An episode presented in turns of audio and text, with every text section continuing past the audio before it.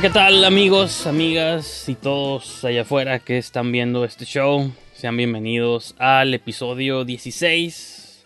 Este, iba a decir mayoría de edad, pero no, en algunas partes del mundo, pero 16 sigue siendo, si- sigues ocupando permiso de los papás para hacer cualquier cosa. Entonces, que me acuerdo de los Transformers, no creo que Transformers era.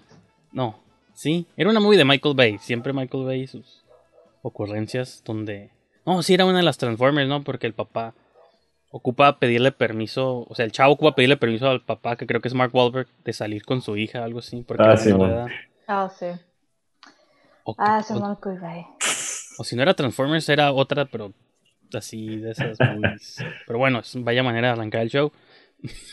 pero no estamos aquí para hablar de Transformers, sino de este movies de terror. Que esas son movies de horror para mucha gente.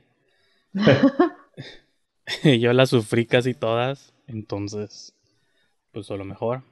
Pero pues bueno, les presento no a mis vi- cojos. Mis cojos, Livia y Adrián. Adrián Rodríguez, Livia Aaron. Livia se congeló a buen momento. Pues bueno, Livia ya está de vuelta. Hay fantasmas en su computadora. Espero que 13 no. fantasmas. Ah, tenía que hacerla. Sí. Es el fantasma número 14, Fantasma 14. que es el, del- el, el digital. Que, hubiera estado perfecto que el episodio 13 hubiera sido 13 fantasmas. De Pero, hecho, pues, la regué. Te tocó el 16. Y de hecho, yo vi 26 fantasmas porque también me quemé la viejita. Ah, Entonces, Yo no alcancé a verla. La vieron o no, no, no. pero pues igual. Y es, está cute. Está cute. Yo no la vi. ahí cuando hablemos de la movie, pues ahí le abrimos un paréntesis a la viejita también. Pero, y de hecho aquí tengo, porque al principio William Castle me pedía que usara lentes de colores, entonces Ujú. tuve que ponerme. Uh, Se supone que con el rojo se veían los fantasmas y con el azul no se veían. Entonces, estuvo interesante el experimento. Y, pero pues bueno, ya llegaremos a todo eso en la segunda mitad del show. Primero vamos a hablar de las cosas que vimos esta semana. Y pues estrenos nuevos. La única que hubo así nueva, nueva fue el Conjuro 3. No sé si alguien la vio. yo. Sí, Así que a lo mejor podemos arrancar con esa y ya luego si quieren. quien se, se mete como a sus. Sí, porque esa la vimos los tres, entonces estaría curado a lo mejor este, destruirla entre los tres. Luego cada quien recomienda sus movies individuales. Yo vi las primeras, no sé si ustedes hicieron así como. No iba, no iba a ver las ocho completas porque era demasiado, pero vi las primeras dos conjuro y creo que fue mal la idea. Cuando vi la dos, como que una parte de mí se quedó con la idea de que era mejor que la primera cuando la vi en el cine hace, pues, que 3, 4 años, no sé cuándo salió. Pero volviéndolas a ver como todas así, espalda con espalda, confirmé que la primera es la mejor, luego la segunda. Y la tercera no es que sea mala, pero se fue así como por una ruta completamente extraña. No sé si están viendo Loki porque se acaba de estrenar, pero ahí te No. explican algo como de las diferentes líneas del tiempo. Entonces, pareciera que la línea del tiempo el conjuro va por aquí y esa conjuro 3 así tomó como una desviación bien extraña. Yo no sé si sea bueno o malo, pero pues no sé, Livia, ¿tú qué pensaste de el Conjuring? El diablo me obligó a hacerlo. Esa va a ser mi excusa de aquí en adelante. El diablo me obligó a hacerlo. Pues estuvo menos mal de lo que yo estaba esperando, pero igual no es mi favorita de las del conjuro. Igual Annabelle Comes Home. Para mí sigue siendo la peor que nos ha dado el universo del conjuro. ¿La peor? ¿Dijiste la mejor? No, para No, mí, no. la- Esa o, The Nun. Es- Estoy entre esas dos. yo para mí la llorona. La Llorona Ah, es la también. peor, luego las Annabelle, la 1 y la 2. Sí. Sí, retiro lo Y la- dicho. Es que la 3. Lo que pasa es que la única que he odiado, así que he odiado de todo corazón, fue la Llorona. Así me ofendió. Yo también. Me, a mí. me salió mi patriotismo así de. Sí. Igual que cuando vi Coco, porque me molesta que los gringos usen leyendas mexicanas para hacer sus propias movies. Y, o sea, no es como que yo sea súper nacionalista, obviamente no soy, pero hay ciertos momentos donde sí me ofende. Entonces, en La Llorona, así como que dije, eso no es La Llorona, o sea, no, no sé qué pensaron. Eso ajá, es como que mejor hubieran hecho un tipo de boogeyman gringo y ya. Ajá. Pero si iban a hacer la llorona, pues mínimo, o sea, está bien, pues que no sea en frontera, pero pues mínimo que sea en Texas o donde hay un montón de las mexicano, latino, No, algo. incluso, ajá, Linda Cardellini es italiana, ni siquiera es como mexicana, como se suponía que era una, una, pues, una mamá mexicana, ¿no? Pero Viene a agarrar una actriz Sí. latina, aunque, aunque sea como venezolana o algo así. O sea, que no, no de sean- hecho, la, la mamá de estos morritos, porque hay dos mamás, o sea, Linda Cardellini, pues la mera mera, la protagonista, y la otra señora, la mamá de los niños, o sea, porque Linda Cardellini es como una trabajadora social Sí. y le quita o, o está como que tratando de proteger a dos morritos de su mamá. Y esa No mamá, que consideran mala madre, ella es eh, peruana o venezolana, no me acuerdo, eh, me parece, es, es la que la hacía de Anexo Namun en La Momia en el 99. Oh, ya. Oh, sí, es cierto. Sí. Sí. Pues no me acuerdo cómo se llama. No, y está que que- es.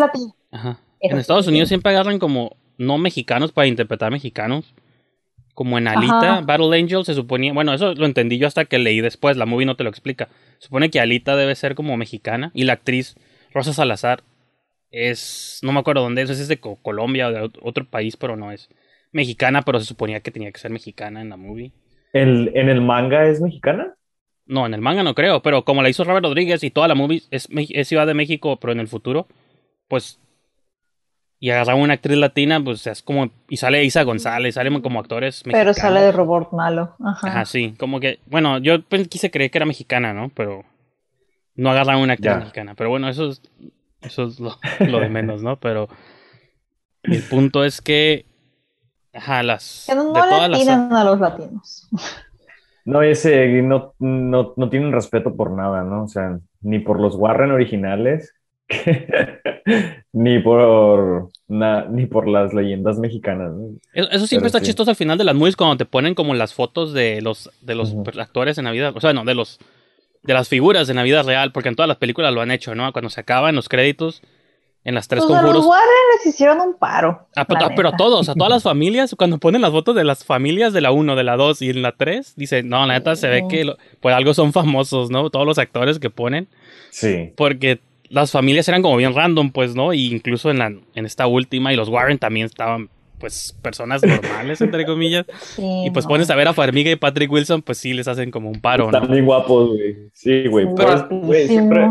Solamente porque son guapos vamos a poder ver hasta el conjuro 7, güey. O sea, Ajá. está- Y que Y la porque neta tienen nomás muy me- buena química en pantalla. O sea, sí. esos, esos Warren me gustan más que los Warren originales. En todo, no nada más por el físico, sino también por la, por la historia real detrás de los Warren reales. Es como que a mí la pareja en la vida real me choca, no, no me caen bien. Pero a mí, pues la pareja cinematográfica, denme telenovelas Sí. de ellos, no hay pedo. Bring it. Que, que creo que es por lo único que realmente como que te quedas viendo las movies, pues, ¿no? Porque, por ejemplo, en esta última... Bueno, y aparte entran como yo lo puse en mi letterbox, creo que las creencias entran a jugar. A veces cuando ves una movie de fantasmas tienes que poner al lado tus creencias y decir, pues yo en la vida real no creo en fantasmas, pero mientras estoy viendo la movie debo creer que es cierto, pues para disfrutar la movie, aunque sea, ¿no?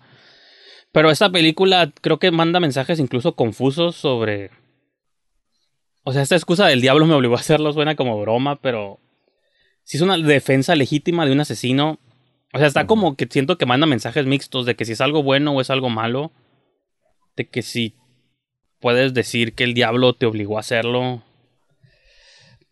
Ajá, como que la movie no toma ni siquiera una postura como clara, creo. O sea, bueno, más bien, es que más bien al contrario, la movie te confirma si sí, lo poseyó el diablo, pues o sea, realmente sí lo poseyó un demonio, pero entonces como que eso justifica a los asesinos entonces. Porque en la 2 me acuerdo que empieza con un montaje de, de la Vera Farmiga recreando el asesinato de Amityville, ¿no? Y ella acá como... O sea, esa pudo, pudo haber sido también la excusa de, de ese vato, decir, no, pues el demonio me poseyó y por eso maté a toda mi familia. ¿no? Entonces, no me acuerdo Que de se hecho llama. sí fue lo que dijo en el juzgado. Ajá, entonces... y ju- o Charles Manson, por ejemplo. Justamente siento que como está inspirado en un caso jurídico, o sea, real, eh, por eso toma también como, es, como dices, como esta línea alterna temporal en el que estamos viendo un thriller policíaco más que como lo que habíamos visto antes de las de El Conjuro, o sea, siempre han sido casos, pero como que esta película se sentía como más una investigación poli- policíaca. Este, y, y creo que como que se justifica pues, en, ese, en, en ese sentido, ¿no? En el que está inspirada, pues, en un caso jurídico, que al final de cuentas era por lo que están haciendo todo lo que están haciendo. Y no sé, hasta cierto punto, no sé si, si fue algo bueno, como que hayan cambiado, porque siento que el, o sea, el Conjuro 1 tiene también mucho como esta historia familiar, ¿no? En que todas son, todas son hermanas, o sea, es como una historia de una casa embrujada, ¿no? O sea, a toda la familia. Entonces siento como que no han, no han intentado, este, como hacerlo de, de nuevo, y, porque ya, ya intentaron lo diferente. Como que en el segundo, como que la segunda se me hace no sé, como que también se, se tambalea un poco, pero mínimo es entretenida. Y esta tercera es más entretenida que horrorífica, no, sé, como que sí, sí, porque sí, sí me, sí me mantuvo hasta, hasta, el, hasta el final, pero, o sea, realmente pudieron, pudo haber sido cualquier otra película, o sea, no sé, tengo, estoy como que mix, como 50-50. Pues, ajá. Livia, eh. que es mega fan de los X-Files, parecía más como un episodio, ¿no? De los expedientes. Parecía más un episodio. Que en España se llama Los Expedientes Warren, ¿no? Entonces a lo mejor le hubiera quedado más ese ah. título, Expedientes Warren. De hecho, sí. Entonces, Totalmente. como que ese título le, a las, en retrospectiva le hubiera quedado más a la saga en español. Que cada movie sea un expediente Warren, dos puntos, y, y la movie, porque sí, esta tenía más esos elementos de, pero ajá, donde siento que se desbalancea un poco y no sé si esto sea spoiler o no, o en el trailer venga, o probablemente va a ser spoiler, pero sí, los oídos, gente. Ya sé qué vas a decir. Ajá, como que es que siento que como a la mitad cambia de rumbo y de pronto es los Warren contra una bruja satánica y dije, ok, ¿qué, qué está pasando aquí, güey, no? Sí. me gustó ese elemento porque pues me gusta la brujería en las movies, pero como que de pronto sentí que la movie como que cada cierto tiempo cambiaba así como de rumbo. Primero es, ajá, de un juzgado, un juicio sobre un demonio, un exorcismo que posee a un niño, luego al muchacho, y luego cambia, te cambia como digo, este twist digo de que ahora es una bruja y narco satánica con un, en un túnel. Y, pero, o sea, no, no, me molestó eso, nomás siento que la movie se siente, de todas las conjuros, como la más así desparpajada, pues. Pero, pues, es, ajá, es como tenían, como dice Adrián, tenían que atreverse a intentar algo distinto. Porque incluso las primeras dos son muy parecidas. Son una familia de hermanas o hermanos, una casa, y van los Warren a exorcizar la casa. Entonces, hasta cierto sentido, está bien que se hayan separado, nomás como que sí, sí. Por algo James Wan, yo creo que James Wan leyó el guion y dijo, ah, esta la puede hacer el, Chávez, el Michael Chávez, no, ocupo yo. ¿Sabes, ¿Sabes qué me da cura, güey? Que o sea, el, el Warren es, está más cabrón que los sacerdotes, güey. Entonces, como, como que, exorcízalo, padre. Si le estoy diciendo que así, güey, como que. a la de ya. ajá, güey, así como dándole órdenes. Ajá. y luego pone, hay, hay como otros sacerdotes de fondo que ni siquiera sabemos cómo se llama. Ah, y también, o sea, parece como el hombre más incompetente, el sacerdote más incompetente que tenía el Vaticano, güey. Ese, a ese güey mandaron, güey. El que probablemente es alcohólico y te tiene pedos, güey. Simón. O, eh, o, el que es el becario o algo por el estilo en el seminario. Es como que ese güey que deje lo que, que deje de sacar copias, mándenlo que usted ese vato, o sea, algo así. De hecho, me, me, recordó al sacerdote de Constantine. Como que creo, creo que pudo haber sido una referencia así en el. No, en el... no me acuerdo quién era en Constantine. Hay un, hay un sacerdote que también el Constantine, así como que el lo, lo minimiza, no sé cómo. No sabe Shia LePoff ahí, ¿no? ¿Verdad? ¿Quién es el morrillo? Sí. Sí, el el que salía con él. Sí. No me acordaba. Que Constantine es DC Comics, entonces me debe gustar automáticamente. Ya. Sí, sí, sí, pero no sé, en, en, en sí la película se me hizo como que estuvo floja, o sea, porque Ah, o sea, sí, dejando de lado pues esto que, comentan ustedes, ¿no? De que pues el señor Warren es como que está más fiera que cualquier sacerdote. ajá, entonces como que ya desde ahí, pues para mí es como que no. Él se supone que en las dos primeras películas era un apoyo muy bueno y aquí ya está hasta diciendo órdenes a los, a los padres. Entonces para mí es para mí es como que romper una regla. Y si ya existe un universo que funciona, no le debes romper las reglas que es lo que me, me brincó mucho con Annabelle Creation, porque todas las reglas se las pasaron por Arco del Triunfo para poder tratar de hacer algo nuevo. Aquí algo similar. Que no me molesta la parte policíaca, yo amo, amo lo policíaco en, cine, claro que sí, pero aquí sí es como que, no sé, como que dejaron de lado cosas que sí hacían ellos y, ay, como que lo, se veían venir varias cosas. Entonces, como que, no sé, algunas cosas las sentí como convenientes, otras, la bruja, por ejemplo, para mí fue como que, o sea, no, nunca dijeron que quería hacer la bruja en sí. O Era sea, mala que nomás. quería o- Está Ajá, bien. era mala nomás. Pero, o sea, el, el ser malo nada más, sin propósito o sin por qué, eso aplica para demonios, no para Sí. brujas. Las brujas siempre van a pedir algo a cambio. Entonces aquí es como que, pues, esta morra de la nada atacó una familia porque sí. Y Pues tenía ¿de que matar como fotos? Tres, ¿no? Un niño, un... ¿Cuál era? De... Es que salió un... Bueno, salió como un cómic de... Unas... Como una miniserie de DC que va- se estrenó como en conjunto con el primer... Con la movie. Apenas ha salido el primer volumen del, del cómic, pero de cada... Como que creo que cada issue te va a contar como las historias. En el primero te cuentan como la de las dos chicas. Este... O sea, en la movie nomás las ves como... pues, un- en el flashback, ¿no? Porque ni siquiera pues ya están incluso están muertas, ¿no? Una de ellas cuando empieza la movie y la la Warren, ¿cómo se llama? Lorraine, Lorraine. Warren, ajá, Vera Farmiga, pues ella también sus poderes han incrementado en las movies, ¿no? Al principio era perceptiva, nomás extremo como em- como empata o algo así, pero y ahora ya ve todo así, ¿no? Pero bueno. Y en el cómic te van a contar como las historias y supone que la bruja estaba buscando a un The Child, The Lover y el hombre de, ajá, como el niño, el amante o la amante, Y el y hombre de Dios. el hombre de Dios, que iba a ser el, el, el Patrick Wilson, pero obviamente pues nunca concluye su plan, ¿no?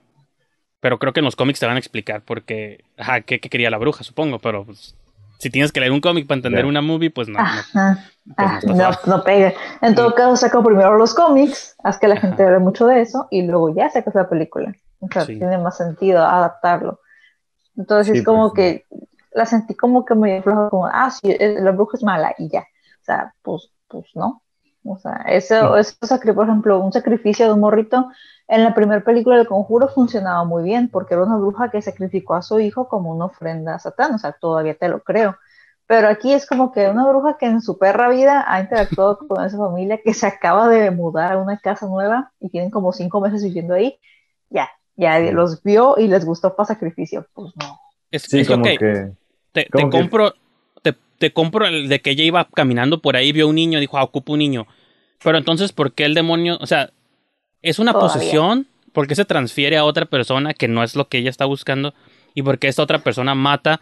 Y porque, o sea, como, y luego se va este rollo, este paréntesis legal, donde ah, va a ser como Emily Rose, un juicio de si el diablo lo hizo o no lo hizo, y eso pudo haber estado curada, pero no, o sea, se desvía a otra cosa y digo, como que estos cambios de que no sabe qué tipo de movie quiere ser, son los que me sacaron de onda, pues cuando, Que de hecho, ahí sí tiene mucho que ver con los, con los Warren reales. O sea, los Warren Warren, los de la vida real, hacían exorcismos por todo, aunque no aplicara, pero esos güeyes hacían exorcismos. está enfermo, tiene gripa, hazle un exorcismo. Eh, Sí, o sea, casi Padre, casi. no, padre. Tiene calentura, echa agua bendita, no hay pedo, casi casi. Entonces, ah, por ejemplo, aquí mezclaron cosas. Si se hubieran ido nada más con la guía esta de la bruja y que tenían que destruirle el altar, ahí hubiera, para mí hubiera estado perfecta la película, porque hubiera tenido sentido y no se hubieran desviado tanto. Y pues la parte mística, mágica, uchulala, hubiera tenido sentido. Pero, o sea, pero lo hubieran tenido que quitar un- en la posesión de huevo. Eh, Porque una maldición sí funciona de esa manera. Sí tiene que haber un tótem, sí tiene que recibirlo esa persona estar en su casa. Eh, por cierto, el hongo ese como de humedad, sí aplican maldiciones. Este, Tú eres bruja, ¿verdad, Livia? era- ya me da entonces- miedo. Entonces, ese tipo de Pero cosas. o nunca si hacerte ido- enojar o algo. No, para nada. Entonces, eh, si hubieran ido Voy por esa revisar mi línea, hubiera sótano a ver si no hay una, figura ahí, un cráneo Un ahí tótem. con un tótem. sí. un dibujito. No, pero si se hubieran ido por esa línea, hubiera estado de maravilla, porque hubiera sido más consistente la película y hubiera sido incluso un nuevo, otro tipo de ente a enfrentar, no nada más demonios. Hubiera sido como de, ay, güey, o sea, todo aquí es terrenal, hay un juicio, hay una bruja, todos, todos son personas, pues hay, hay más peligro porque es gente. Ujú. Entonces, y hubiera estado chido también, no digo, ya, pues para agregarle más crema a mis tacos, que hubiera habido forma de, de, pues, entregar a la bruja, ¿no? O de cierta manera de entregarla como a la policía o vincularla, ya que había, pues, evidencia de que ella había sido la culpable de las otras dos muertes de las dos chicas. Mm. Pero sí, yo, lo- yo le hubiera quitado el factor demoníaco a esa película por completo. Yo sí. Sí. Sí, también como que el, el origen de la bruja está así como que bien. Ah, pues este sacerdote que tenía El del Señor de los Anillos, ¿no? como ¿Cómo se su cuarto, Simón, ¿no? Su cuarto, también como los Warren ahí con sus cosas Ajá, es- místicas. Eso, y es otra que- oportunidad desaprovechada, como que podían haber dibujado como paralelos de que... Porque la- las niñas, de hecho, en la de Annabelle Comes Home, que cambiaron a las actrices, porque, no sé si se acuerdan, en la de Annabelle Comes Home, la actriz que sale de la hija de los Warren es como una güerita, ¿no? Creo que es otra. Y acá, en esta movie, volvió a ser la misma actriz que era en las primeras dos conjuros. Y Sí. se me hace como extraño que de un- en una sola película Judy Warren sea otra así de la nada, otra actriz. Y ya en esta otra vez vuelve a ser como la misma niña. Eso está como bien extraño. Pero pueden, de hecho, esos paralelos de que este, este padre es como tenía sus artefactos y todo eso influyó en sus hijos, como para que ellos cre- o plantear la idea de que a lo mejor la niña Warren, por tener ese cuarto también de los. y por haber tenido toda esa experiencia con los monstruos en Annabelle Comes Home, como que a lo mejor eso la va a convertir ella también como en mala o algo así. O no, no sé, pero hasta ni en eso dibujan como. no juegan como con esos conceptos, ¿no? Entonces, eso también está. Se les fue, se les fue. Sí, pues sí. Me. Está palomera, está palomera. Está. y no es lo Sí. más, no es lo más gacho que nos han dado del universo del conjuro. Está la llorona, Bueno, o siempre sea. está la llorona. Y Yo ya yo estoy de- harto de estar recibiendo mi, mi- o sea, migajas de las franquicias. O sea, ya. Que se pongan pilas, por favor. por favor. Mira, fíjate, con- sí, es como que- con el horror soy como más caritativo porque pues el horror siempre ha tenido tradición de secuelas, ¿no? Desde las Halloween, este, Viernes 13, todos. Sí. Como que a mí soy fan de que sigan haciendo secuelas en lugar de remakes. Y naturalmente siempre va a haber unas malas. O sea, siempre que hablamos de todas las franquicias, Hellraiser, este, Leprechaun, siempre hablamos de las churras, las malas y de las buenas. Sí. Y luego de la nada, luego te das cuenta, ay, la 6 estaba curada, ¿no? Pero otra vez en la 7 estuvo hinchado. O sea, como que eso, como que ese encanto que tiene el horror de que entre todas las. De, de las 10 secuelas, como que hay unas dos o tres en medio que de pronto de la nada están curadas. Esta creo que sí va a ser como de las flojas del conjuro. Ah, es que aparte son dos sagas simultáneas. Es esta de tres movies y aparte está la de ocho que incluye la Annabelle, la monja, que yo soy defensor de la monja, a mí, sí- a mí sí me gusta, pero sí, in- innecesaria, pero siento que estaba curada porque está ambientada en otro tiempo, sale de Mian Bichir y por ahí también otra oportunidad película. porque tenían a Thaisa Farmiga, que es la hermana pues, en la vida real de Vera Farmiga, pero en la movie no son hermanas. Yo pensé que iba a ser como su ancestro o, su- o, o ella misma de joven o algo así, y no. Eso, eso hubiera estado muy suave. Les digo, es la saga de las oportunidades desaprovechadas. Sí, al final se enfrenta a ella no en esa otra vida, sino en El Conjuro 2, ¿no? Que es como precuela.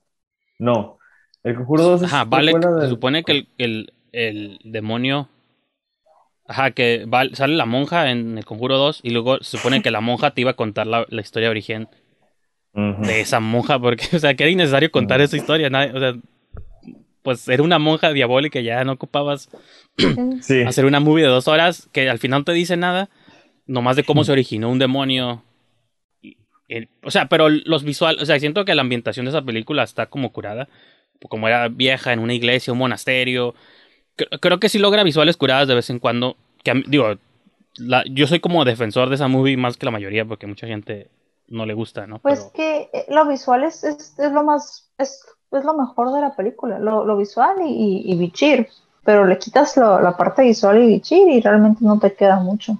Ajá, pero al final, ajá, in- innecesaria, pues es la conclusión que te queda, ¿no? Entonces, pues bueno, ya.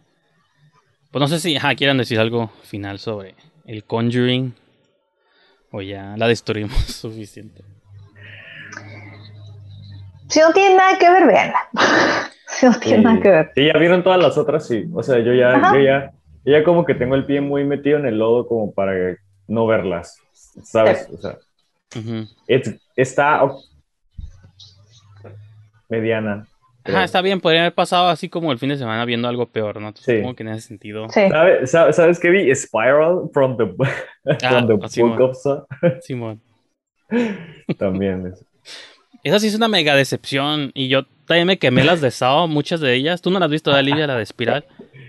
Ya la vi también. Sí, hay me la puso. Hay que hablar de eso. hay que hablar de eso. Sí. Ok, no, pues está bien, digo, nunca hablamos, como que este show nunca lo hicimos hablando de estrenos porque no había movies antes, pero ahorita que ya empieza a haber más movies de terror, digo, supongo que para el siguiente show hablaremos de Un lugar en silencio y lo que sea de horror que salga en estos días. Ya sé, La que no he, visto, no he visto la de Unholy, la de, la de, esta producida por Sam Raimi, pero también pienso que no va a estar tan curada, pero a lo mejor la vemos para el siguiente show y ya la pueden encontrar. Y ya salió la nueva de George Romero, bueno, la nueva, entre comillas, que estaba perdida, la de The Amusement Park. No la he visto, pero también a lo mejor para el siguiente show la podemos Ah, enseñar. ok. Yo- una película que filmó Va. en los 70s, pero como que se había perdido y Charter la restauró y la remasterizó y todo el rollo. yay, Entonces, creo que la, la estrenaron ayer. Entonces, para los afortunados que lo tienen, pues la pueden ver ahí. Los que vivimos aquí en región 4, pues no. Tenemos nuestros métodos para verla, ¿no? Oh. Pero a mí sí me llamó. Sí, digo, se estrenó ayer y tenía muchas ganas de verla porque, pues, George Romero, una nueva movie de él que filmó hace 40 años y estaba perdida y como que suena todo alrededor muy curado. Y está teniendo buenos reviews. Dicen que. Creo que tenía como 32 años cuando la rodó y que dice una movie súper madura para un director súper joven, ¿no? Entonces, Mm, Pues Ya. sí, claro. ya, Nice. Ya hablar, digo, pero sí, ajá, de Spiral, si quieren comentar algo de Spiral, de mega decepción. Samuel. Jackson cobró como por dos días de rodaje y se, y se fue y. Ajá. Dijo, Pero gracias por alimentarme, peace out.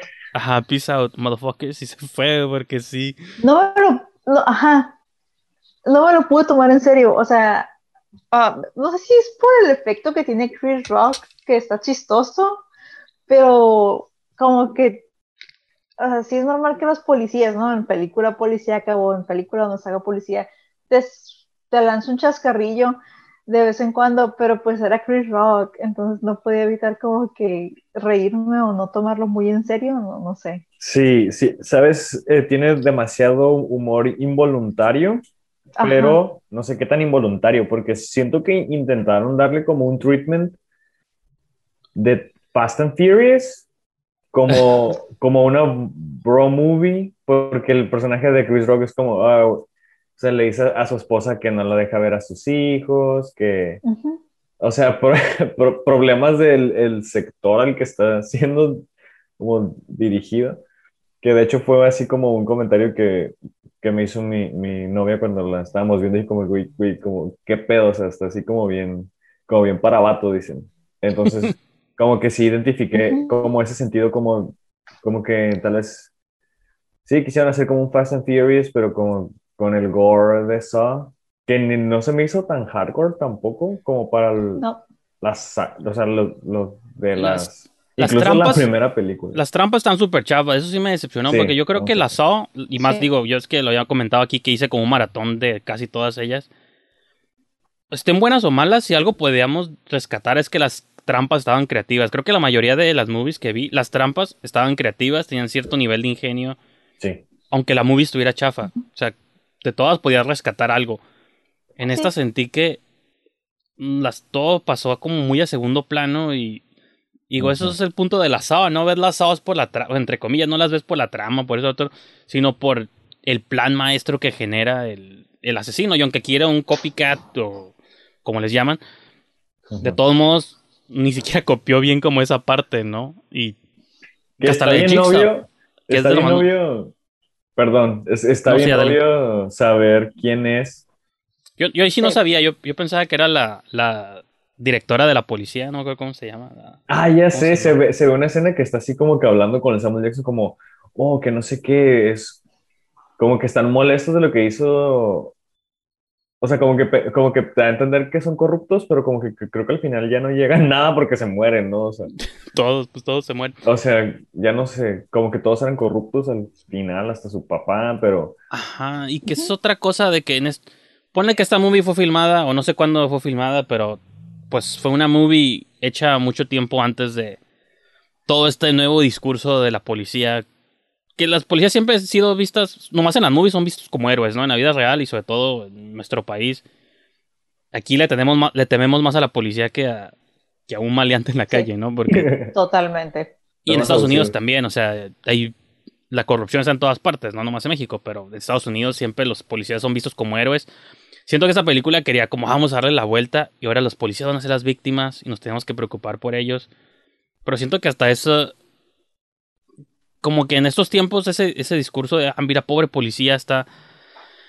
Y más- todos eran horribles personas, como que digo, no... ¿Quiénes son No las víctimas aquí? Ajá, como que pues me debo agüitar. o sea, Jigsaw entonces ahora es un superhéroe, es como Batman, ¿no? Está limpiando las calles de policías corruptos. Es como ver Krampus, es como ver Krampus, es como que toda la familia son una bola de patanes, aquí igual, todas las, todos los policías son una bola de corruptos o ratas o han hecho algo muy, muy malo. Sí. Y estas, te quedas, "Sí, se lo merecen. Ajá, pues sí, pero Krampus logra manejar cierta dualidad donde ajá, tampoco quieres ver que los maten, ¿no? O sea, como Sí, el, el, el, el peor es que Siguen todos siendo- tenemos siguen siendo una familia. ajá, siguen siendo como una familia. Bueno, Acá sí. es la policía, es como que ya no hay, vivimos en tiempos donde ya no hay empatía por la policía. Y siendo que sale como en un mal tiempo. Y no es que no, o sea, puede seguir habiendo movies donde la policía son los héroes, no, supongo que va a seguir pasando, pero como los presenta la película, no, en este ambiente así todo hostil, amarillento, sucio, saw, como que no sentí que hubiera peligro de nada. O sea, nunca me preocup- te preocupaste por Samuel L. Jackson. Yo bueno, yo también llegué a pensar que lo mejor era el malo, pero dije, no, eso. No sé, está también así como. ¿Sabes qué? Si- si- siento que, que como que la... Ah, se- per- perdí el hilo porque... Por mi culpa, no, perdón. se- no, es que se, se- pensé, pensé, pensé como en tres cosas. Pero, o sea, ok, ya así como que vol- volviendo. Si- siento como que también intenta limpiar un poco la, la imagen de los policías en el sentido que, o sea, he estado viendo como una tendencia en, en las nuevas como series, películas que han estado saliendo, en el que hay policías negros, como que ya si hay policías, va a ser negro. En- entonces como que pasa aquí, eh, y si no es negro es una mujer latina, entonces así como que como que está viendo una, una tendencia también así como, como en queriendo empatizar. Por ejemplo, en Mare of Easttown, también el jefe de la policía es negro. Y no sé, como que, como que también estaba así pe- eh, pensando cómo las películas también medio influyen en, en ese tipo de narrativas. Más bien, pues en esas películas en que The, son... en The Conjuring también, ahora que lo En pienso. The En la Conjuring última, también. Sí, sí, sí. La paramédico, el policía. Pero bueno, eso, Sí. pero eso no creo que sea des- porque esas, muchas de estas movies ya estaban planeadas y filmadas. Dudo mucho que hayan sido a raíz de, de X o Y cosa. Me quedé a la mitad del pensamiento de que el actor, el que era el compañero de Chris Rock, se llama Max Minghella, el actor. Pero dirigió la movie de Teen Spirit, no sé si la vieron con El Fanning. Que Teen siento- Spirit. Oh, no la vi. suena, ¿de qué Siento que nadie la vio, pero está curada. Supone que es como, es como una especie de sátira a los American Idol o algo así, de que supone que Elle Fanning, Elle Fanning es una chica de un pequeño pueblo que aspira con ser famosa en un show de estos de cantando por un sueño, cosas así, o la voz, o no sé qué, estas cosas. Entonces, pues se inscribe pensando que, ah, pues no, pues lo voy a intentar porque su sueño es ser cantante, pero como que sí empieza a ascender como en la escala de audiciones y procesos y todo el rollo. Entonces, cada vez los niveles Mm, están como más. Es un drama, es un drama, pero está. Entonces, digo, mejor. Max Minghella debería quedarse como director y no como actor. Sí. Demonios. O sea, sí, sí me, sí me tomó, sí, sí me tomó por sorpresa que fuera él el asesino hasta que me di cuenta que era él. Pero sí, como que para mí lo delató, spoilers, ¿no? Ya, pues ya que. ya sé, ya arruinamos a los quinielas así. A Pero sí, o sea, este, no, o sea, es una trampa lo del tatuaje, ¿no? Este, y nunca vemos su cara muriendo, o sea, no, no, la cámara a propósito no enfoca su cara muriendo, o, Ujú. o- o una toma que confirme que es él, Simón. ¿sabes? Entonces como que, como que dije, no, es, es, es este güey porque no lo vimos morir a cuadro, entonces...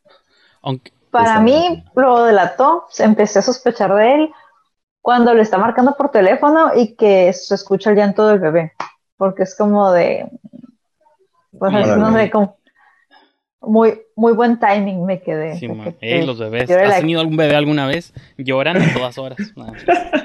Te- te he tenido Digo, yo no tengo Yo no, ¿verdad? Pero tengo muchos sobrinos y tengo dos hermanos. Eres niño, que- el niño fóbico, güey. niñofóbico.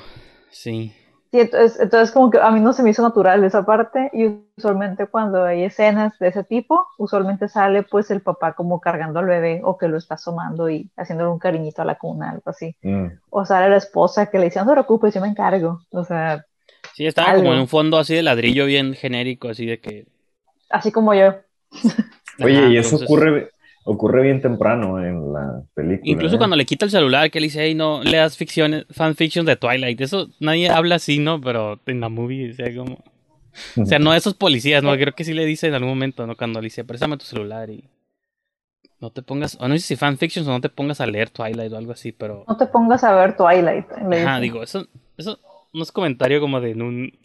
O sea, como unos poli- entre policías no hablarían así. Lo diríamos nosotros, pero Ah. no, así como un grupo de policías en Miami, o sea, para dónde están. Es como.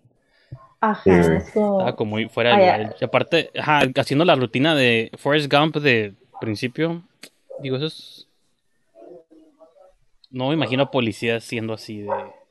de Haciendo perspicacia. simpáticos y divertidos. Ajá, Simón, serían como más Ya. ofensivos y, y haciendo como bromas más vulgares, más crasas, pero sí. Pues. Sí, no. Me decepcionó Saw Espiral del libro de Saw y se queda en To Be Continued aparte, ¿no? Esperemos que John Kramer regrese.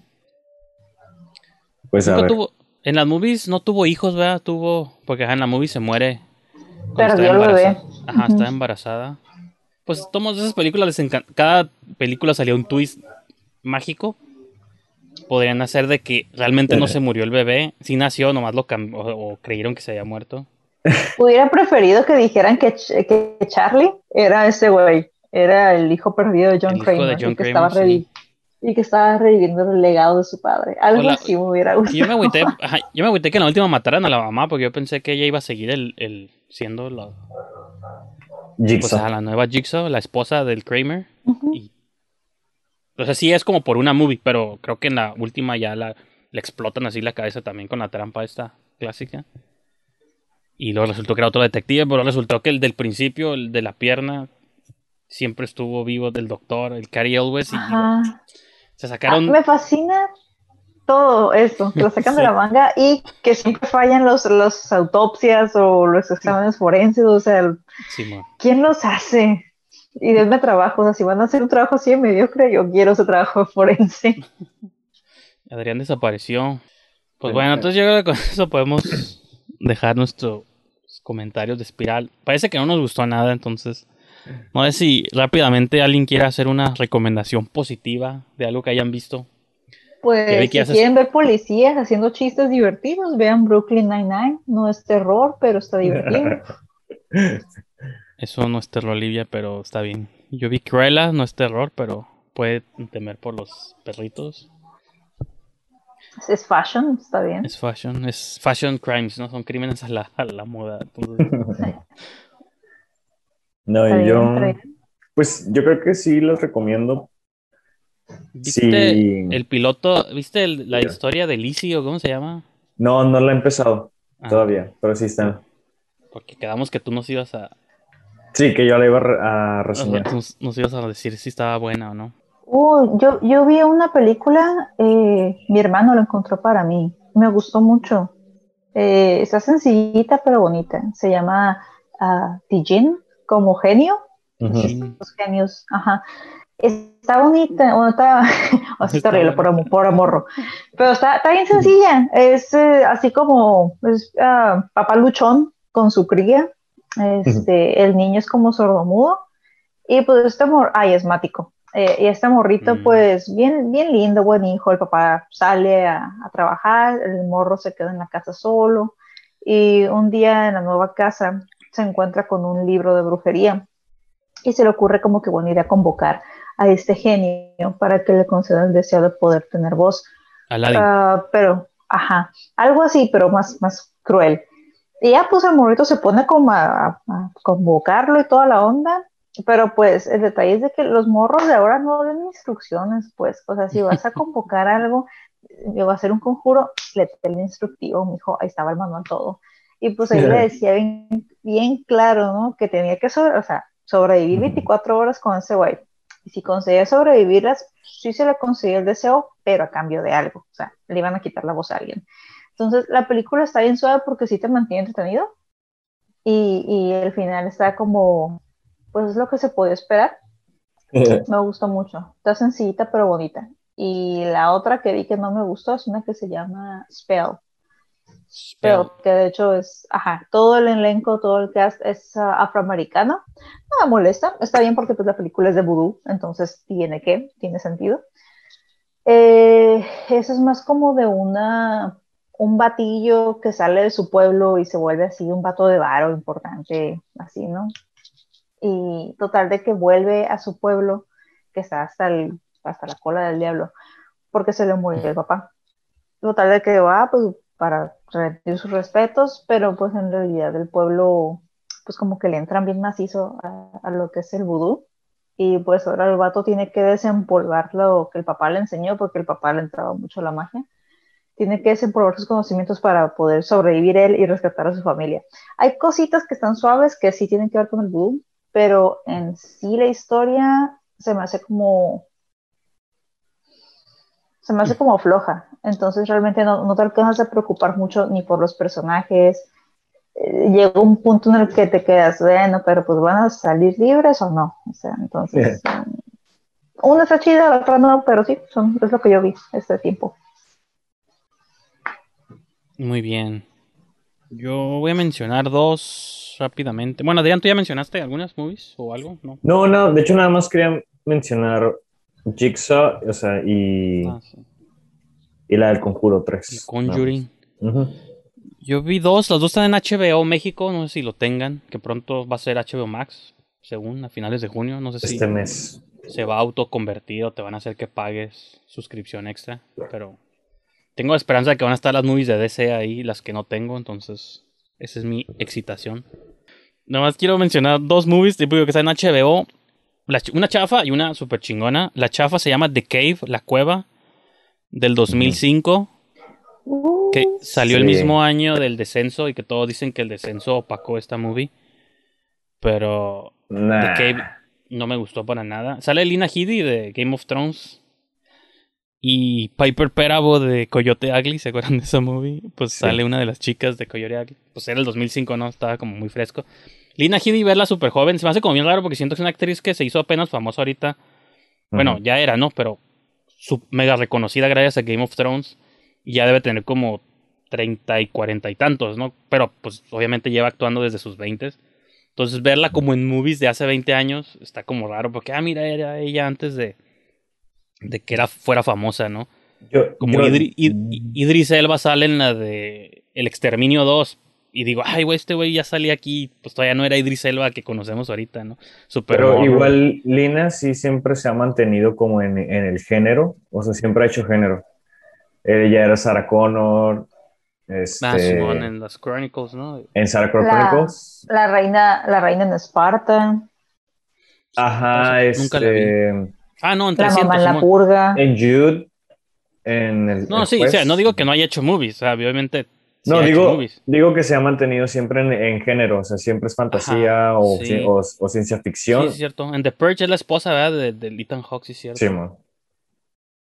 Ajá, pues sí, pero como que siento que nunca saltó al estrellato como después de Game of Thrones, como que ya la ubicaban todos, ¿no? Y, pero ya tenía como roles previos. Sí, digo, está, está cool que se haya mantenido como que en, en el género porque es lo que le, se nota que le gusta y que se lanzó su como pues al estrellato de, en Game of Thrones, que pues es género, ¿no? También. Entonces... Sí, que nadie pensaba que fuera a ser el hit que fue. si vemos el principio, Game of Thrones pudo, bien pudo haber sido algo así como de nicho, que como Walking Dead, que de la nada se convirtieron masivos, ¿no? Son como esas cosas que no te explicas. Porque pues era historia, era como mitología de dragones, era como algo bien geek, bien nerd, que por alguna razón conquistó a todo el mundo, ¿no? Entonces, este, yo creo a lo mejor también ella dijo, ah, esto no va a pegar, pero Simón, hago una temporada y y me pagan y ya, ¿no? Pero Ya nunca imaginó. El punto era que esa movie de Cave está súper chafa. Eso bien de exploradores que van a una cueva que no ha sido explorada desde el medievo y encuentran acá como unas pinturas de unos entes alados que supone que esa cueva estaba siendo bloqueada por una iglesia, pero ellos entran a través de las ruinas de la iglesia y no sé si ya la viste Livia porque creo que Ya la vi. La fui ver al cine, de hecho. ¿Neta? Estaba en secundaria. Tenías que como ocho años o qué? Ah, pues No, estaba en secundaria. este, entonces, bueno, se las platico a la gente, ¿no? Supongo que no todos la han visto, pero sí, pues la premisa, pues pone que, pues, ajá, es, es una premisa, ¿no? Whatever. El punto es la ejecución y sí, la, pues, la geografía, todo está como bien chafa. Una vez que están en las cuevas no saben ni qué está pasando. Y, y todos dicen el descenso lo opacó porque está en el mismo año y sí, el descenso es mil veces mejor. Así que no, de veces mejor. no vean The Cave, la cueva. Aunque está en HBO, digo, Vean si el quieren, descenso. vean mejor The Descent. Y la otra, la que vi que está súper chingona, es una que se llama The Sentinel o El Centinela del 77. Está, también está en HBO, se me hizo bien raro porque son el tipo de movies que no ves en México así, pues en una aplicación legal. Ujú. Y más porque es una movie de culto que había escuchado, puse en mi Letterboxd, una movie que he escuchado el título así por muchos años, pero nunca la había visto. Y estaba así como, pues dando scroll por la aplicación, decía The Sentinel del 77. Y dije, ah, pues he escuchado mucho de esta movie. Y neta, la película sí me. Como que me, no quiero hablar mucho de ella porque son de esas movies de que si ahondo demasiado puede que sea spoiler. Pero pues la premisa así general es de una modelo en Nueva York en los 70s de, de comerciales y de revistas y todo. Pues es como. Es como una modelo así como cool, ¿no? Y, y pues empieza a rentar un apartamento así bien extraño en Nueva York. Pero se supone que en el apartamento pues no vive nadie más que en el último piso. Se supone que hay un padrecito. Pero el padrecito todo el tiempo está viendo así como la ventana en el último piso. Es como lo único que, que está ahí, ¿no? Que él nomás está sentado viendo y se ve nomás la silueta. Entonces, pues la morra esta empieza a vivir ahí.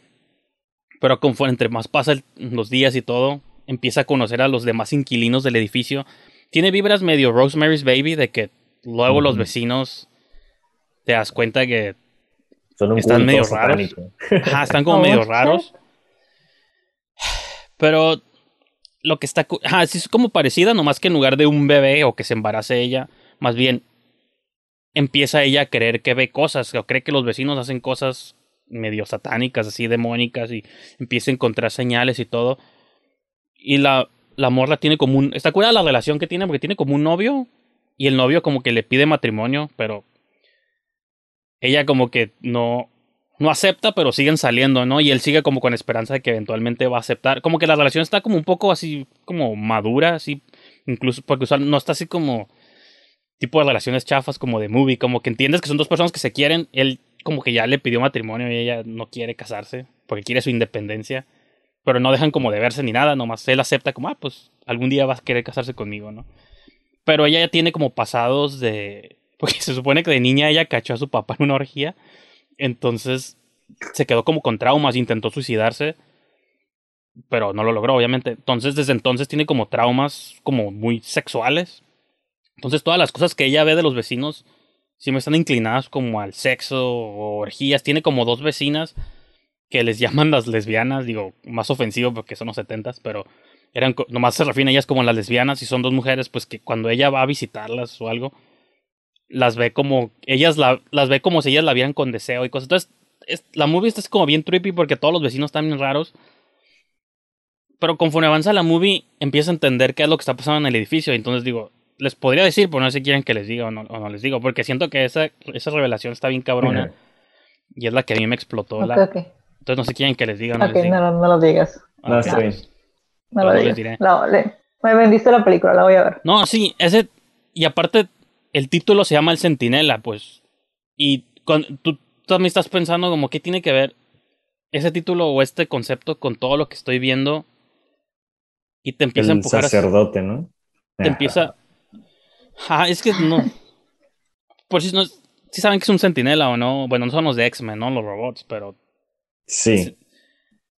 Se supone que Centinela es como una especie de. como guardián de, algo, ¿no? O guía o algo. Entonces. Bueno, o sea, es que el, el twist al final está bien perro, pero Mm. está súper diabólico. Yo tuve. No tuve pesadillas, pero dije, "Ah, es una muy viejita, no pasa nada si la veo de noche. No, no mames, los últimos 15 o 20 minutos de la película me generó visuales bien feos, así de que no me los pude quitar de la mente toda la noche. Porque salen como cosas, no sé, está, entonces, no sé, repito, se llama The Sentinel, es del 77.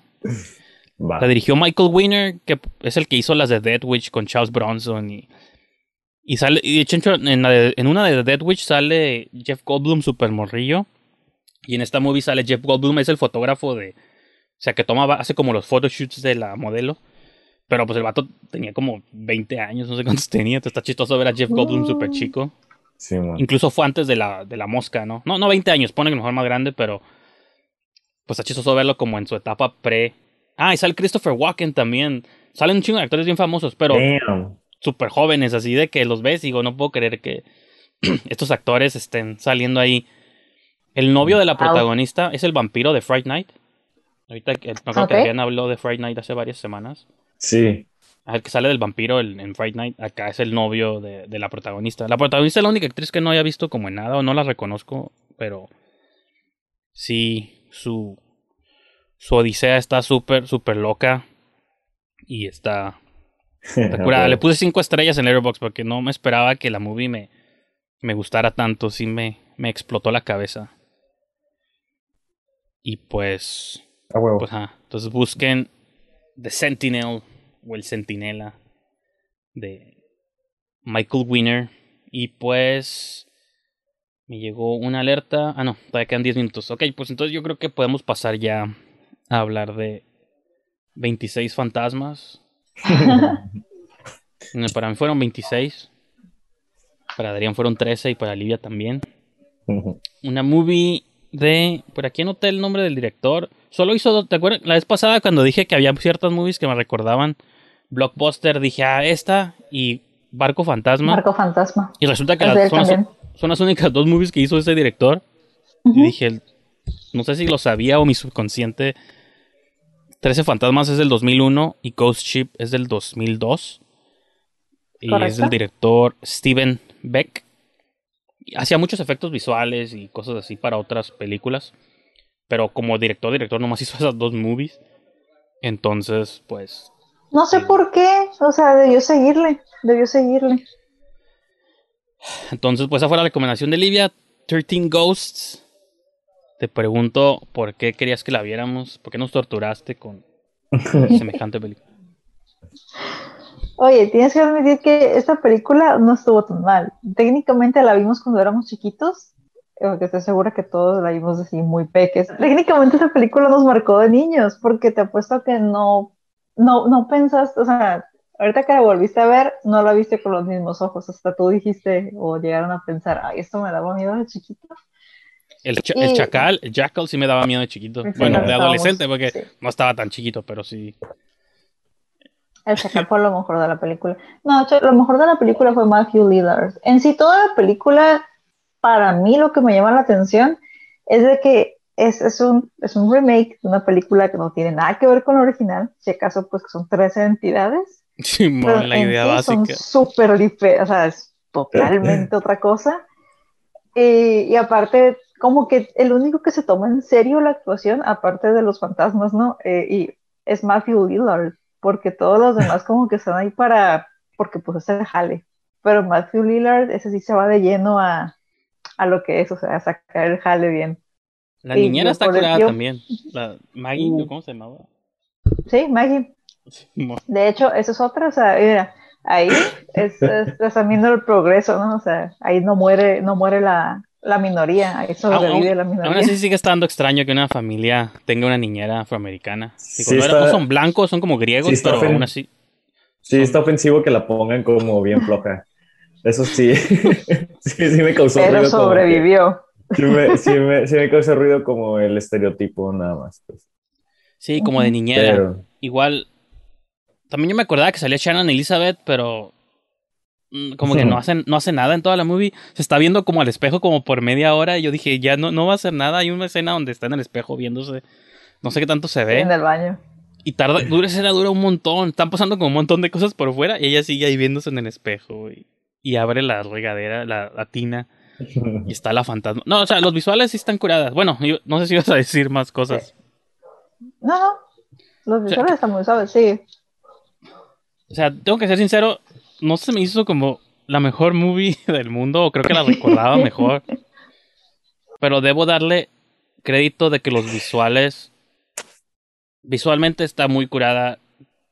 En un. O sea, el concepto, y sobre todo porque vi primero la viejita, ¿no? Vi primero la de 60.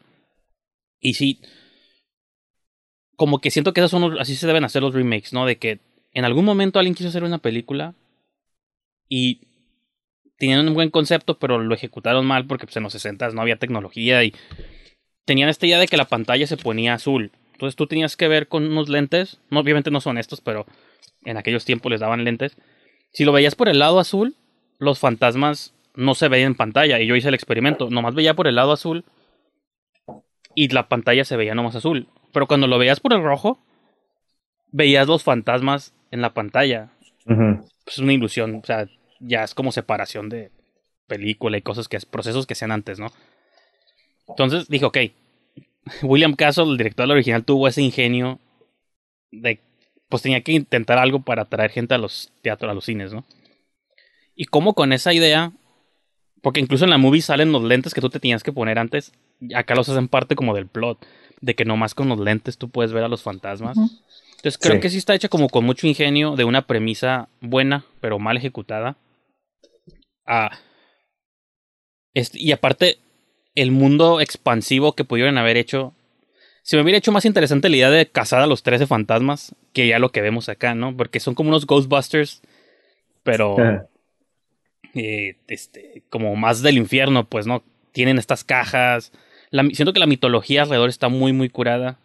Lamentablemente la movie se queda como en el slasher nomás. Pero En toda esa mitología. casa. ¿Mande? La casa, es, la casa es como otro personaje, de hecho. Sí, el diseño de O sea, producción de la casa, los fantasmas, el diseño de los fantasmas. es- Siento que movies como Cabin in the Woods le deben muchos diseños a esta película. Para bien o para mal, pues, ¿no? Como, así como esta movie se inspiró, pues, de Hellraiser o de otras cosas, pero como en escalas. O sea, si alabas a Cabin in the Woods, no puedes no alabar 13 fantasmas porque hay muchas Sí. cosas similares de fantasmas o de monstruos atrapados. Sí. Creo que es nomás la ejecución ocasionalmente cheesy de la movie que te brinca 20 años después. Sí, Pero- sa- Me siento- ¿sabes? Como que apuntaron mal. No, está bien. eh, eh, Siento yo nada más, digo, apuntaron mal. Como que debieron enfocarse más en los fantasmas y en la casa. Y Matthew Lillard. Ahora sí, ya. Sigue tú. Pues bueno, Adrián, no, si tienes tu pensamiento en la punta de la lengua, avien- aviéntalo. No, sí, pues var- varias cosas como que no, noté, como dice Livia, o sea, ya, ya, o sea, esta película salió cuando yo estaba en cuarto de primaria y ¿Tú definitivamente recordabas a la verla- fantasma? Yo no me acuerdo. Sí, me- sí, yo no. Sí, sí, no, sí. no recordabas tan Ajá. explícito. no, sí, sí, recuerdo casi, o sea, la mayoría, recuerdo el chacal, el, el del bate, digo, el del martillo, Ah, la- el bebé gigante, ¿no? Así también. como el gordo, o sea, el- como el, la- el Ah. niño. Con el bebé su también. Mamá. Sí, como que no, no me acordaba del niño vaquero, algunos otros, pero esa definitivamente y el, y el chacal y el martillo, esos tres fueron los que sí se quedaron así en, como que sí me generaron un trauma, ¿sabes? Porque esos son los que no se me olvidaron. El Este, chacal sí, pues la reja está así en la cabeza. sí, ese es el más, yo creo que ese es el que a todos, ¿no? Es el, y, y, y eso iba también, o sea, el, diseño de, producción estaba, o sea, como que la película invirtió más en el diseño de producción, en el set, en el diseño de las criaturas, este, y así como en un nivel de, o sea, se nota que apuntaron como a, a un nivel de blockbuster y le salió más horrorífico de lo que querían, porque siento que es como, siento que es como dos películas. Estás viendo una película así como una historia súper conmovedora de esta familia, Sí. ¿sabes? Porque hasta hay un niño chiquito, entonces como que, como que, ah, o sea, inicia con esta secuencia que de hecho está muy, creo que está muy bien lograda. Vemos, eh, más bien escuchamos la historia de cómo se quema la casa. Nomás panea la cámara, ¿no? En un giro. Sí, y pasa el tiempo, ¿no? Y te cuenta la historia. Eso, eso está muy ingenioso, está curado. Está muy, está muy bien lograda, en realidad. Creo que toda la, la película, siento que tiene como esta historia muy familiar. O sea, realmente es una historia muy, muy, ¿sabes? Porque al final la clave es el amor, ¿no? O sea, entonces, este, como que tiene en el, en el centro de, de la película hay, hay como que esta conmovedora historia familiar, pero los visuales, y creo que más bien como está editada la película, como ese efecto de saturación que, o sea, te ponen así como que caras, ¿no? Maquilla el maquillaje de las criaturas y como que está editado de una manera que te hace sentir así como, como disconfort, como cortes rápidos como estos, estos cortes en donde ya no vemos el fantasma. Muy dos mileros, este ese tipo de cine era como muy dos miles, ¿no? Sí, como bien, como bien video de New Metal, ¿no? De Korn, de Marlon Manson. Y siento que, siento que la edición es en parte a lo que se le atribuye como el trauma de la infancia, ¿sabes? Porque como que ya ahorita lo entiendes y no te impacta igual, pero como morro, o sea, como más joven sí es, estas como ediciones eh, logran realmente eh, crear como este discomfort, o sea, este, siento que también se le atribuye mucho ese efecto, o sea, ese, ese factor del horror, porque también, también es como un cuento, o sea, es como un cuento donde hay diferentes como eh, criaturas y como está este el zodiaco negro, ¿no? De, cada uno que es como un tarot también, o sea. Y la el diseño de la máquina, aunque se ve CGI que antes no te dabas cuenta, ahora ya se ve súper chafa la máquina dando vueltas. Pero esa, esa construcción, los engranajes y todo está muy original también, pues, ¿no? Muy ingenioso. Está cool y siento que está así como que cuando son las escenas de la familia y así todo esto está así como bien, bien soft pero luego en las escenas de, los, de las criaturas vemos así como que un chingo de sangre, güey, así como, como dices, esta, esta morra así naked completamente, ¿sabes? Así como, como que está, lo, lo, lograron visuales muy, muy cabrones y una historia bien conmovedora, entonces como que siento que como que logra aún así como que esos dos, dos extremos como que se llevan muy bien, o sea, hay, una cuestión muy, muy, muy cabrona y siento que es lo que lo hace funcionar y creo que es la única que lo ha podido hacer, ¿sabes? Como en ese, en ese nivel, porque, ¿sabes cuál es el pedo? Siento que es el, el soundtrack, se siente como John Williams. De como si fuera una película así como de Steven Spielberg. Sí, ah, de, de, de, 13 fantasmas, o sea, se, se, se escucha como como el soundtrack de E.T. más o menos, ¿sabes? Entonces, no me acuerdo como de la música, tiene, un chingo que ver.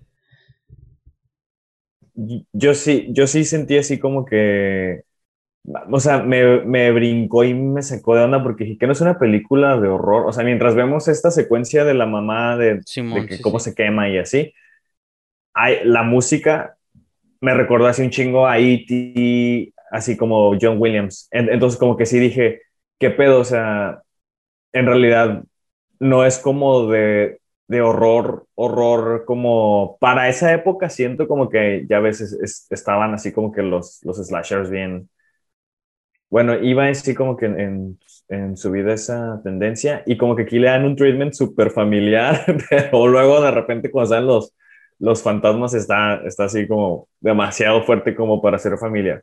Entonces, siento que eso me, me, me, me, gustó y fue lo que rescaté ahora que lo vi ya 20 años después.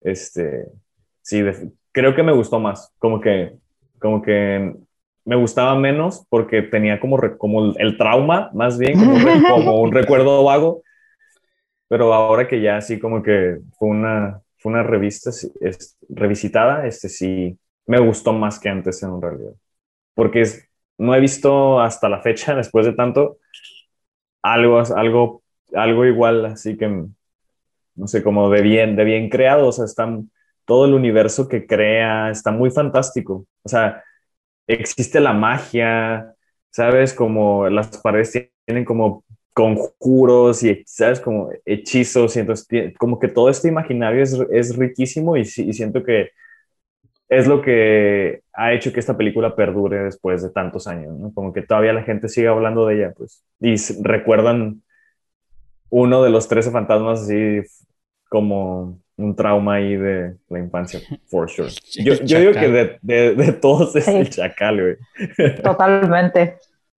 Y, fíjate, me leí un poquito sobre la compañía productora porque esta, esta movie no la he mencionado aquí, no sé por qué. Bueno, pues por tiempo y por muchas cosas, pero hace poquito vi una que se llama Seance de Simon Barrett, que es del guionista que escribió The Guest y Your Next y todas estas movies de Adam Wingard. O sea, que están curadas, pero el guionista finalmente debutó con su primer película, que se llama Seance, que es acá sobre una sesión de espiritismo y todo el rollo.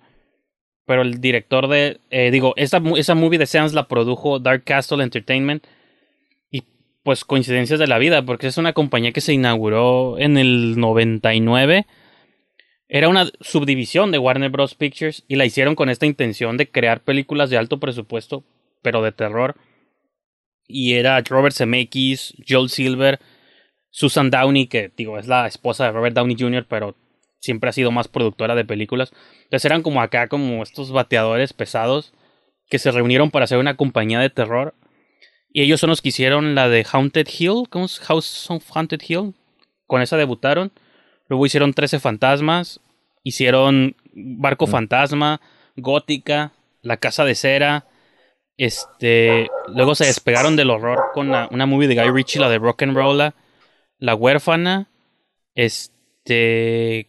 Bueno, han hecho. Y luego ya empezaron a hacer varias. Hicieron la de Splice.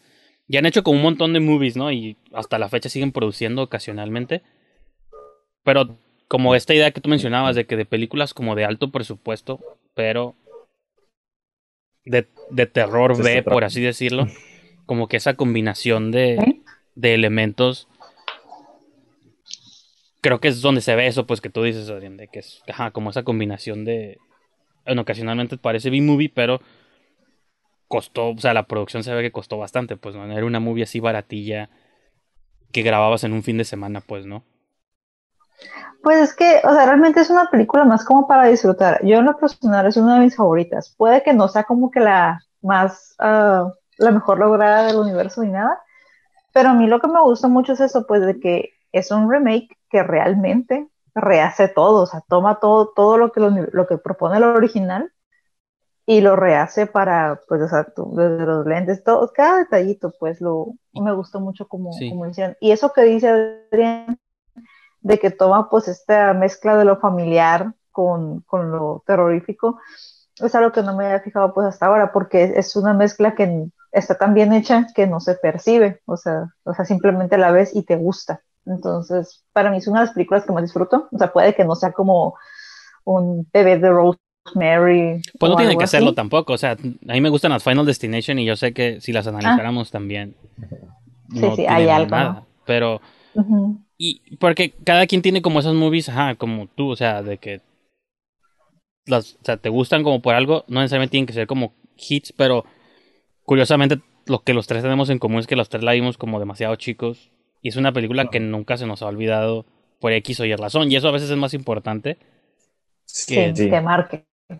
Decía como que también está dentro de, de ese tipo de, de, de horror como de de Krampus y precisamente eh, Poltergeist también, que son historias de horror que, sí, que son con familias, pero como de con este, me, sí, como hasta cierto punto fantasía, ¿no? Porque tiene muchos elementos fantásticos, o sea, todo lo que construye es como magia, entonces sí, como que siento que cae, cae como, en, como en ese horror, horror familiar y no, o sea, creo que es súper divertido. O sea, e, esta logra tanto entretenerte, hacerte reír y al mismo tiempo, o sea, cagarte del miedo tanto con las escenas de, de, de horror, o sea, sí, está muy entretenida. Sí, sí, sí, o sea, te digo, para mí me gustó más que antes, ahora que la vi.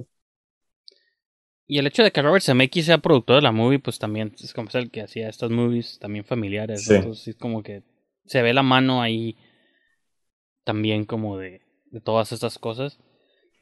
Y yo lo mencioné hace rato, a mí lo que me gustó, gustó mucho fue como esa mitología alrededor de la movie, como que siento que este mundo como Ghostbusters donde puedes atrapar fantasmas. Como Puedes crear. Ah, como Pokémon, te juro que sí lo pensé cuando estaba viendo la movie, como cada fantasma hecho, tiene habilidades específicas y de poderes. un y- nivel. Ay, como está el chacal, es como Mewtwo, ¿no? O sea, como que tiene tan como el más poderoso, pues, ¿no? Entonces, sí. Incluso me sorprende que no haya tenido secuelas y que no se les haya. Y no porque sea necesario y ni quisiera que hicieran otro remake, pero se me ha hecho extraño que, como funciona la mente de Hollywood, Sí. no hayan decidido hacer- Anunciaron uno, ¿no? Una serie que no. Yo pensé o soñé que No iba me a haber acuerdo. una serie. También yo pensé que habían anunciado. Ahorita que hice lo de la serie, creo que sí. A ver, voy a buscar. Mientras. Sí. Porque una serie para una serie para explorar todo este zodiaco negro y toda la, la- esta máquina, creo Me yo que sería muy Scooby-Doo. chingón. Los 13 fantasmas Ah. de Scooby-Doo. Con Vincent Price. Y ahí está la conexión. ahí está la conexión con Matthew Lillard, ¿no? Pero. Ah, Que, que también yo sé que tú eres fan, pero se me hace como muy exagerado su performance en esta movie, como muy de ay, no. evidente. Yo, yo lo amé. Yo, yo sentí que él estaba casadísimo con su papel. O sea, como que todos los No, demás pues, actores sí. estaban haciendo su trabajo, ¿no? Pero en especial el, el padre de familia, yo ese lo sentí Ah. como de ya, pues soy profesional, ya firmé, ya estoy aquí, voy a hacer mi jale. Pero Matthew Lillard como que lo vio y se lo dejó todo. O sea, estaba demasiado feliz en su trabajo. Sí. Yo por eso lo amé. Y- Y fíjate, la, la trama de la original no es muy diferente. O sea, sí es diferente cómo ejecutan los fantasmas, pero es de un abogado también que va con una familia que no tienen dinero, los corren de su casa. Y el abogado también resulta siendo como el malo, ¿no? Spoiler, eh, pero pues eso se percibe. Los abogados siempre son malos en la movie. de que él los quiere meter a la casa, pero porque sabe que en la casa hay dinero. En la viejita pasa lo mismo y en la nueva pasa lo mismo. La- no, ya la ejecución dentro de la casa ya Y, sí y está súper diferente. también siento que ese factor de la casa, y lo pensé cuando lo estaba viendo, eh, es como también el, los elementos eh, básicos para una película de, de horror gótico. O sea, una historia de amor roto Sí. y ocurre en una mansión. Claro, un el- castillo, ¿no? Ajá, no, y ahora la mansión pues es de cristal y está súper moderna, pero sigue siendo como una mansión embrujada, sí, en donde están los fantasmas. Entonces sí, también como que a- alcancé a identificar, no como, como este factor de horror gótico, en, igual como es, esa como his- historia. Eh, y más que nada en, en la que termina en, o sea, es una historia de amor que termina trágico y está, está vinculada, ¿no? Como de ahí también con el horror. Este, y no sé, o sea, siento, es que tiene muchas cosas, o sea, de, de, de, de- Por- por dónde irse Y también. que tiene, tiene esos elementos terapéuticos de las movies de terror. Bueno, no de terror, de las movies familiares donde toda la aventura es una metáfora de lo que está pasando en la familia, pues, ¿no? De que es una familia que perdieron a la mamá en un incendio y al final tienen que pasar toda esta odisea para superar el trauma y se enfrentan a su mamá al final y le dicen adiós despedir. al fin y, y ahora sí ya pueden superarlo, ¿no? Como, como el eso de no poder superar este trauma que tuvieron se ve reflejado en esta aventura contra fantasmas y todo es supernatural, pero al final es nomás una familia que tiene que superar un trauma de haber perdido a la mamá, a la matriarca, pues, ¿no? Y, y al final ya, ah, lo, su- lo superé. Entonces, si los quieres ver incluso, ajá, como es más barato, bueno, que terapia, y, y asumo que siguen siendo ricos al final, porque no les van a quitar nada, entonces, Oye, o sea, es como la mansión embrujada de, con Eddie Murphy, güey. Ajá, esa nunca pero, la vi, fíjate. pero hardcore. Sí. Entonces sí, digo, hasta por ese lado sí. Pero sí, el principio, a mí lo que me gustó mucho fue el principio medio Jurassic Park de cuando están atrapando a los dinosaurios en la 2, creo, no me acuerdo en cuál. No, es en la primera incluso. Cuando están las jaulas que un raptor se escapa, no me acuerdo qué pasa en la primera Jurassic Park. Sí, Ajá, pues este parque, como este matadero de autos ahí, ahí van a cazar un fantasma y Porque o sea, tienen un logo los carros, pues son como Ghostbusters, nomás modernos, es- pues, ¿no? Sí, sí, sí tiene muchos elementos de Spielberg, de Robert Zemeckis, o sea, de alguna manera sí hay mucha mano así como en el feeling, pues, aunque Sí. sea, un- sea un guion de horror. Pero sí, o sea, men- sí, por, sí, sí, por Jurassic Park, que también, pues sí, todos ellos sí involucrados. Ajá. Entonces, pues, digo, no sé, a lo mejor. lo- no encontré lo del TV show. Bueno, lo primero que me salió fue lo de Scooby-Doo y los 13 fantasmas, pero. Sí podría ser como en cada episodio atrapan un fantasma diferente. Pero es donde yo me agüitaría porque corren el riesgo. Porque la película logra capturar una magia muy específica. Que ya cuando haces algo, lo haces algo serie de televisión. Y donde vamos a pelear, yo creo, yo y Adrián, porque él es fan de las series, yo no tanto. Siento que si no lo ejecutas de una manera muy específica, abarata el producto porque extiendes innecesariamente algo que. Que a lo mejor, a lo mejor la movie funciona porque es- todo es Depende de cortito y cómo breve. lo hagas. Porque mira, en El Exorcista yo tenía mis dudas. Yo estaba, ay no, va a cara. Ah, la serie del pero, Exorcism. pero vi la serie y dije, ah, su madre, una serie que bien hecha, quiero más.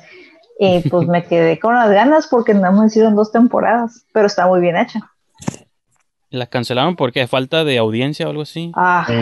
nadie la estaba viendo y sí, e- era como un supernatural, pero un poquito más maduro, Ajá, Es mucho como- más maduro. porque O estás... sea, es como, no me quejo de Supernatural, o sea, me encanta la serie, ¿no? es una telenovela con dos vatos guapos, obviamente la voy a ver. Pero, por ejemplo, o sea, Fox se agarró sacando mm, mil, ocho mil temporadas de Glee, pero no pudieron rescatar El Exorcista, o sea, neta. Ya sé, sí, estaba, ah, estaba enganchante, sí, también, también como que sí pude haber seguido, seguido viendo. Y lo crean como este universo, esta mi- mitología de los demonios que pude haber seguido viendo más de eso, o sea, definitivamente. Y de hecho, Livia y pues también Br- Brijandes, no sé si la viste la, la, la serie, pero El salió... No. No, um, ya. Bueno, Livia nada más porque ya sé que no ve series. Este. No, es que yo, por ejemplo, no, no la quería la ver, de- luego me enteré que sí estaba conectada con la movie y ya dije, no, pero pues ya era demasiado sí, tarde. Porque yo sí no la quería ver porque dije. ¿para qué hacen otro plot? O sea, no entiendo. Como que no entendía la razón, como Olivia dijo. Pero luego escuché que salía, creo que Linda Blair, spoiler, o no sé si salía ella o salía No. algo que la conectaba con original. Es Sale que- la eh, conexión con la original. Es Ajá, que es un, es ya un dije, ok. spoiler, es, un, es un spoiler. O sea, cuando ves la serie no sabes. Ajá, Ya pues de sí, repente. eso yo no ya- sabía. Y, y cuando de ya lo escuché, ya que ahorita pues ya no hay pedo porque nadie. O sea, el que la vio, la la vio y nadie la va a ver, ¿no? Pues ya es vieja, Sí. entonces. Y pues. Pues entonces, nomás para redondear, 13 fantasmas. Palabras finales. Véanla, está muy divertida. Y si tienen chance de ver la original, háganlo también para que vean cómo debe ser un remake. Bueno, para eso sea, sí, pero la, la original está súper aburrida. A mí me desespera. No, Fuera sí, del gimmick de los lentes. Sí me está muy aburrida. de lo aburrida que está. Porque no pasa nada. más el trailer para que la comparen. Sí, Está aburridita. Pero sí, sí. se me hizo como muy aburrida. Y como que no propone nada y. Salvo ese concepto gimmick de los lentes, pero los se ve vilmente que los monos están nomás como bailando así como frente a Sí. un fondo de color y Y son muy, fantasmas. y son fantasmas cute. Y no, la, la, la chida, la del 2001, esa sí, véanla, está muy, está muy entretenida, está divertida. Te pega uno que otro sustillo, está amigable, en familia. Y la fantasma, acuérdense de ella. La princesa, ¿cómo le llaman? Tenían como todos tienen como subtítulos. Sí, Sí. era, Tienen como títulos. A ver si los encuentro rápidamente. Pero mientras, Adrián, tienes que. ah, Te toca a ti. Espero que tengas una buena movie. Para dejarnos de tarea. tan, tan. Sí, ya sé cuál. Mira, deja. Tengo varias, sí. pero Están los subtítulos. Está el torso. El la primer. enojada. The First Son, que es como el primer niño, el primer hijo. La mujer atada, The Bound Woman. Este, el príncipe roto, The Torn Prince. La princesa enojada, pues sí, The Angry Princess. El niño, The Great Child, el gran niño. Ah, y la madre, la mamá. El martillo de Hammer, el chacal. Y el Juggernaut, que no sé cómo se traduce eso, pero A lo mejor, a lo mejor, y mi disfraz de Halloween es el chacal. Está muy chico ese disfraz para que no. Simón. No, y Yo- sa- sabes que también sí siento que parte del imaginario que tiene se le debe un poquito a, a Seven Mm. de David Fincher porque salió un par de años de- de- después. Siento como que el, el diseño de los monstruos también como que me recuerda un poquito hacia la... Pues no son monstruos de Seven, pero sí eran como Sí, sí. Diseños Ah, pues sí, de- los- los El display pecados para la policía. de los pecados, pues sí. Ajá. Y- y Como la repito, modelo siento que- mataron. Sí. Siento que Cabin in the Woods le debe muchas ideas de estos monstruos enjaulados a 13 Ghosts. Pero Sí, pues ahora sí, total. Adrián, ¿qué, qué tienes en puerta? Yo les voy a... Los voy a hacer ver. Una de mis. Showgirls. Showgirl. Este, Uptown Girls, con Uptown Brittany Girls. Murphy y Dakota Ah, Fanning. muy bien. Está No, no es cierto. I mean, ¿Ok? The, Ra- The Ramen Girl, ¿o ¿cómo se llama? Una donde se va a Japón y come puro ramen. The Ramen. Girl. The Ramen Girl, Sí. Este, no, es una, una, una de mis favoritas de, de John Carpenter. Se llama El Príncipe de la Oscuridad. Bueno, no sé si le pusieron así en México, pero se llama The Prince of Darkness. Prince of Darkness. Ok. Sí, si no me equivoco, es de. ¿sale los- Sam Neill? No, Que no, es un no, escritor, ¿no? ¿Verdad? Estoy confundiendo. Ya Ese es sabía. In the Mouth of Madness. Ese es In the Mouth. pero- Sí. Sí, esa de Prince Prince of, of Darkness. esa de Prince of Sí. Darkness es del 87. ok. Sí. Este, y sí, es una, es una de mis favoritas y estaba entre esa y una más moderna que no sé si alguno de ustedes la vaya a poner después, pero sé que esta no la van a poner y sí se me hace. Sí, man. Sí es de mis faps. Pues está curada porque yo tengo como varias, sí como más viejas, pero si cabe estamos yendo como décadas más atrás, pues. Incluso como el Centinela, esa podría ser una que viéramos, porque ah, pues está curada y va a dar mucho de qué hablar, entonces, pero me agrada esa idea de Prince of Darkness, sí. que, que nunca la he visto, entonces, digo, tampoco soy ultra fan de John Carpenter. O sea, bueno, sí me gusta, pero no, no, no he visto toda su filmografía, entonces Todas, ya. Ok. deberíamos ver The Ward, que fue su última movie, ¿no? Con Amber Heard, la golpea maridos.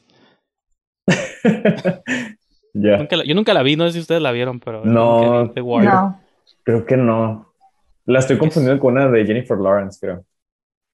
No, The Ward es como una, es la última que hizo John Carpenter, que todo el mundo dice pues que está súper chafa, del 2010. Ya. Nomás me acuerdo del póster porque pues, sale Amber Heard en el póster y era como la estrella en ascenso que resultó que golpeaba a Johnny Depp, pero bueno, esa es otra historia de terror. y pues bueno, este, Yes. vamos a ver El Príncipe de las Tinieblas. Y pues ah, nomás, yo creo que con eso Yes. dejamos el show de hoy. Este, y ya saben, bueno, no mencioné al principio, pero lo menciono ahorita, que se unan al grupo especial de El Boletín Sangriento, Instagram, todo, también abajo estuvieron apareciendo nuestros nuestras redes sociales, nuestro Twitter y todo el rollo, entonces pues denle like, follow y todo ese todo ese rollo que ya conocen. Este, si tienen algo más que añadir o ya nos vamos a dormir. Tan temprano. ¿no? Bueno, nadie sabe la hora. Yo estoy dando la ilusión de que es medianoche cuando grabamos el- la sociedad de medianoche. ¿Cómo era el dicho de de las la comunidad de de temas a la oscuridad? Que por cierto van a estrenar unas movies de horror en Netflix que es como una trilogía Ah, que sí, se llama down. Fear, Ah. no sé qué, de R.L. Stein, que es el otro escritor de horror de los 90. Pero Sí, bueno, ya en no diferentes líneas de tiempo. Simón, sí. Pero bueno, tal vez las veamos y las comentemos en varios próximos programas. Que creo que una Sí. ya sale ya este, este mes, entonces ya veremos. Las, bueno. las cotorreamos. Ajá, entonces con eso dejamos el show de hoy y nos vemos